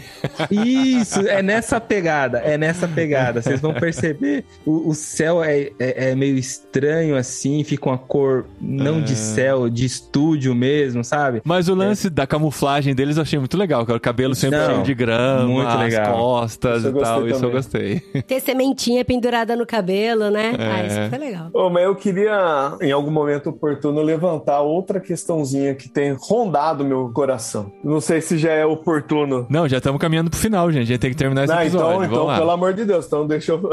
o Ada, em vários momentos, ele dá a entender que ele tem um, um coração até que bondoso, aparentemente, né? A ponto dos orcs seguirem ele por opção e não porque são escravizados, né? e os orcs Chamam de pai, né? chama ele de pai, e é algo que muita gente comenta, né? Os orcs no Anéis de Poder são muito mais humanizados do que as bestas, bestas no sentido de animalesco, né? Do Senhor dos Anéis. E aí, dá-se a entender que parece, assim, sei lá, que Ada e Sauron não se dão tão bem assim, né? Parece que, ah, eu matei o Sauron, é, eu tô curando, eu tô criando um país pra gente, né? Será que Sauron e Adar vai rolar uma tretinha agora, assim, né? Como será que vai ser o relacionamento deles? É, porque o Sauron chega lá em Mordor, né? É. Ai, que cena linda! oitava. Que cena Foi linda! legal mesmo. Pa- Parecia O o. olho dele! É, Anakin Skywalker, né? É. Sim! Mas eu acho que eles demoraram tanto fazendo suspense de uma coisa que a gente já sabia que aquilo era, era Mordor, né? Aí assim. Esse lugar não é tal Terras lugar. do Sul. Aí mostra a- aquela cena bem lenta, assim, aí troca o título, assim, fala, ah, eu esperava Outro mais, né? erro deles, que eu queria ouvir o Adar falar, porque o cara É. fala assim, mas, meu senhor, então, Como qual que vai é o chamar, nome então? agora? Aí deixa a legenda. Não, ele tinha que falar assim, Mordor, né? Daí que não sabe ler, É. Exato. Quem, quem não sabe ler e, não ainda, sabe e, é, né? ainda, e ainda a fonte de Castlevania, assim, uma fonte bem tosca, assim, bem clichêzona, É, sabe? cara. Não, É. ó, na hora do vulcão, a gente já falou assistindo, ah, tá, a Na construção hora de que Mordor. explodiu, a gente Né? girou É a espadinha. sabe, né? girou. O a vulcão soltando... Terras do Sul, gente. não é. Minas City. Tá, foi tudo bem, a gente tem um certo conhecimento, né? A gente não é leigo no assunto. Mas não precisava de tanto suspense, gente. Um episódio depois só que vai apresentar e mostrar a legendinha de que é Mordor. Apesar da cena ser bonita, eu Ah, achei é um bonita pouco... pra caramba, fofo. um pouco tardia. É. Mas, mas- mas respondendo a do, do Lucas aí, a gente não sabe ainda do Adar se ele realmente é um inimigo do Sauron, se ele partiu o Sauron no meio mesmo, como ele falou, se aquilo ali é tudo uma encenação dos dois, né? Porque o Sauron, o senhor do papinho, o Halbrand ali, ele tinha que mostrar que ele tava contra o inimigo mesmo. Então, ele tava nessa pegada. Às vezes foi ele mesmo que soltou o Adar depois, que o Adar some, né? É isso que eu pensei. Pode ser um- uma encenação. Se não for encenação, o Sauron vai chegar lá em Mordor lá e aí a segunda opção vai matar o Adar pra poder, porque aquele negócio, ah, eu sou o rei, se eu mato o rei que tá dominando, eu agora sou dono daquele exército. Então ele tem que matar o Adar pra dominar os orcs, ser dono dos orcs ali, né, ser o rei dos orcs. Então eu acho que tem essas duas opções, não sabemos pra que lado que a série vai só na segunda temporada, mas eu sei que tanto o Adar quanto o Sauron, eles vão ter que correr atrás de produzir, de reproduzir, né, mais orcs, porque eles estão com um exército minúsculo de 30 orczinhos ali que não dá pra fazer nada, né? Tem que... Viu, eles se confrontaram alguma vez? Eu não lembro o Halbrand com o Ada. Sim, Daquela perseguição de cavalo na floresta. ele derruba o cavalo de... É, a Galadriel Ah, O Ada- não matar o Ada. Verdade. O Adar Pô, Galadriel! É, então, cara. menina. Galadriel só. E vocês acham que tem muito caldo ainda pra pensar em mais três temporadas? Tem muita coisa pra explorar? Mais quatro, né? Mais quatro? São cinco no total? Cinco. Tá. Tem- Ah, tem sim, ainda. tem, tá, tem a queda de Númenor, tem a queda de Casadum, tem a, A queda a dos forja homens, dos aquela- anéis, Tem que dos homens. anéis. Tem que criar Gondor. Tem os filhos da Galadriel. Tem que achar o marido dela, né? Tem, É, que- ele tem que achar o achar o marido. Fëanor. Os pés peludos têm que parar no condado, né? Tem muita Exato. Sim, e- e- tem eles têm que parar no condado e, e uma parte deles tem que parar onde eles estão agora, mais ou menos ali perto Ah, da floresta, fora, perto né? do rio. Verdade. Porque é, é de onde surge o, o Smeagol, né? Ele vem do, do- de- desse povo antigo. Então, assim, tem muita coisa mesmo pra fazer. Eu acho que eles vão trabalhar bastante na segunda temporada. Reza a lenda que eles, igual eu falei, vão colar mais nos livros, vão deixar menos fanfic do que tá. Porque, igual eu falei, eu senti a série depois da conclusão dessa primeira temporada, pelo menos essa primeira temporada, não posso falar a série inteira, mais baseada do que a adaptação. Porque a adaptação, por mais que a adaptação que vão ter diferenças, é um pouco colado no, no livro. Essa série, ela é muito descolada, ela é muito baseada, meu. Que Inspirada, né? inspirada. é, exato. Os showrunners jogaram muito na nossa cara, assim, várias vezes, e eu não tinha entendido isso. Que eles falaram uma frase muito bonita, falaram assim: Tolkien desenhou as estrelas e nos deu essa liberdade para fazermos as constelações. Uhum. Aí, agora caiu a ficha. Eles pegaram as estrelas, que são pequenas histórias, personagens, lugares, e montaram o que eles quiseram com aquilo ali, sabe? Uhum. Tipo, foi isso que eles fizeram. Só que Tolkien já tinha desenhado as constelações. É que eles não utilizaram essas constelações ainda, né? Então Hum. ficou muito na cara de baseado, assim. Eu acho que pro público geral é muito bom, funciona bem. Pro fandom ficou meio a meio. A única coisa boa pro fandom é voltar à Terra-média, igual a Lu falou aí, né? Voltar ali, ter esse sentimento de novo, assim. Mas tá muito baseado, tá? Agora a segunda temporada vai ser a adaptação. Eles falaram que vão dar ouvidos às críticas recebidas também, né? Que eles iam levar em Ah, esse é um consideração. problema, hein? Esse é um problema. Não, a Só que eles- crítica, é- críticas construtivas, né? É, eles começaram já a produzir a segunda temporada, né? Já Aham. começaram as filmagens. Mais e uns tal, quatro então- anos tá aí, né? O Matheus tá muito on fire aqui, cara, no chat. Ele falou: tem muita coisa ainda pra estragar em quatro temporadas.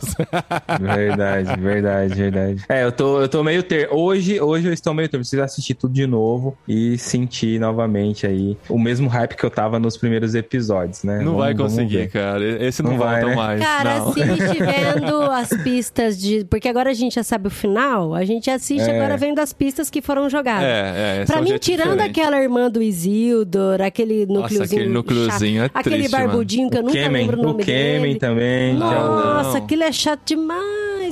Eles nem existem, Aquilo- eles nem existem. Então, mas pra que Então, existir, pra né?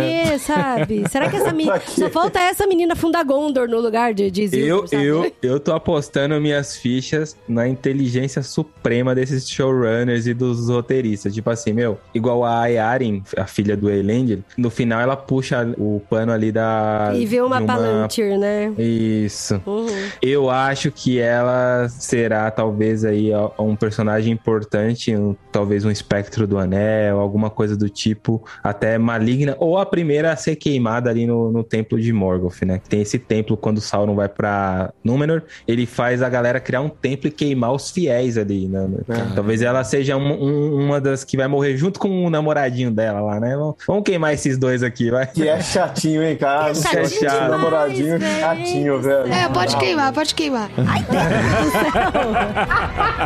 Não vai fazer Meu mal. amor. Dedé, não é assim que a gente tá te criando, não, Dedé.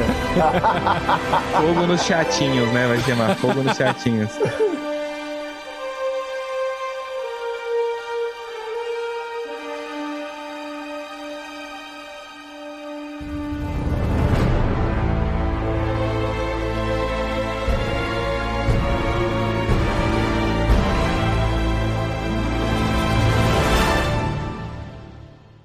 Não, gente, antes de terminar, Rafael está lançando um livro. Ele precisa falar desse Olha! livro aqui. Que Vai brincando. É o Senhor dos Anéis. Tô brincando. É o Senhor dos Anéis, Anéis, versão recontado. Rafael, né? É verdade, é verdade. E tá chegando essa semana em estoque, né? A gente tá lançando dia 17, 18 agora, de outubro. É, Lições de Poder, Cristianismo e o Senhor dos Anéis, né? A gente pegou o, o ganchinho aí da série, mas a gente não fala da série. Foi, foi até um título que a gente gente pensou de último momento, mas é o Cristianismo em o Senhor dos Anéis. A gente pegou o título, usou os personagens da série, fez uma capa especial, mas não tem nada a ver com a série. Não, a capa é Não, não tem nada. Não, a, ca- a capa é, é aquela ponte de casa, do, o Gandalf enfrentando o Balrog, né? Aham. Na capa aparece o Gandalf e a Sociedade do Anel, e na contracapa é o Balrog, né? Então ficou bem legal essa capa aí. Ficou, ficou muito Então, legal. é enxergar o cristianismo. É que a gente focou mais no- nos valores. Fala a gente, porque eu tenho um coautor também, que é o Vinícius Miranda, que escreveu outro nome de Aslan, né? Uhum, o Vinícius tá aqui na Espanha também, amigo nosso. Vinícius, Tá. Ele é coautor. E aí a gente focou muito nos valores, nos princípios, nas virtudes cristãs em O Senhor dos Anéis. Então a gente pega ali o amor, a gente pega também a humildade, santidade, vários princípios e valores cristãos dentro do Senhor dos Anéis. Também pegamos o pecado e o mal em O Senhor dos Anéis. Então por isso que a gente chamou de lições de poder, porque a gente tem esse lance também de mostrar o que não ser, o que buscar também em Deus, assim, né? E a gente fala até sobre salvação, salvação e redenção dos orcs, né? No Senhor dos Anéis. Será que os orcs poderiam se redimir, né? Então você tem que Rapaz. comprar o livro pra saber. O Lucas tá com uma cara de quero ver o que, que esses caras escreveram.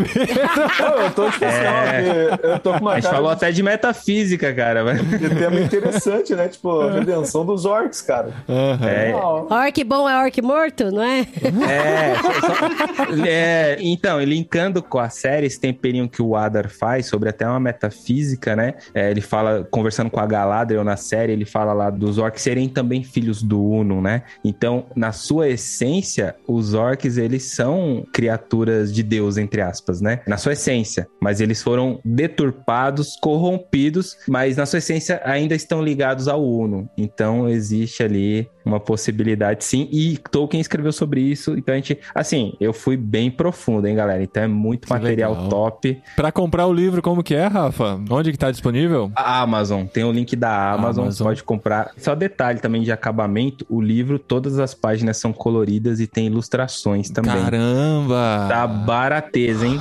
45 reais o livro. Nossa, cara, que incrível. É. Ó, link na Amazon é assim, né? Eu vou colocar o link no post desse programa com o nosso código de afiliado, que também ajuda, ajuda todo mundo, né? Ajuda todo mundo de alguma Boa, isso, isso.